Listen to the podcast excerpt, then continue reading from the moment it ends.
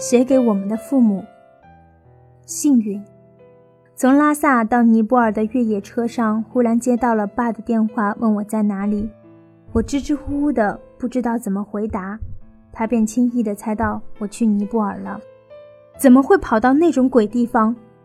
太不安全了！你快给我回来！平时一向理智的爸爸，在那边突然失控了，吓了我一跳。他从来都没有凶过我，总是笑嘻嘻的问我钱够不够用，衣服加没加上，什么时候回家。而我总是觉得他多此一举。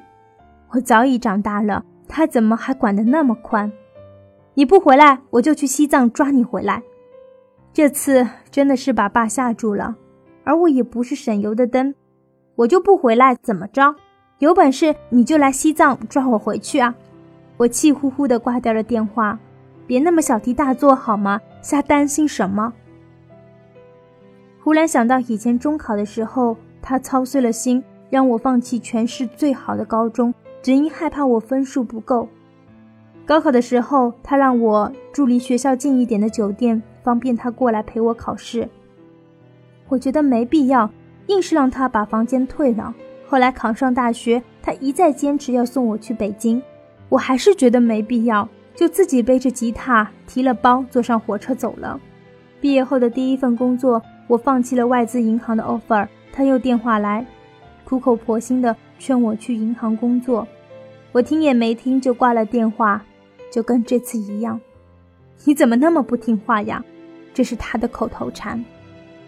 我知道爸爸是在担心我，为我好，可我独立惯了，因为母亲一直教育我：这是你自己的人生，你自己的事情，你自己做主。正想着，妈又打电话来了。我没好气的接着，以为她又要让我放弃旅行回家，没想到妈妈笑嘻嘻的跟我说。我刚被你爸骂了，他让我还他女儿。你爸这次真的是吓坏了，不过我告诉他没事儿，还是妈厉害，我这才放下心来。听妈在电话那头接着说：“哎呀，我好羡慕你啊！我也想去拉萨，但是你爸不让我去。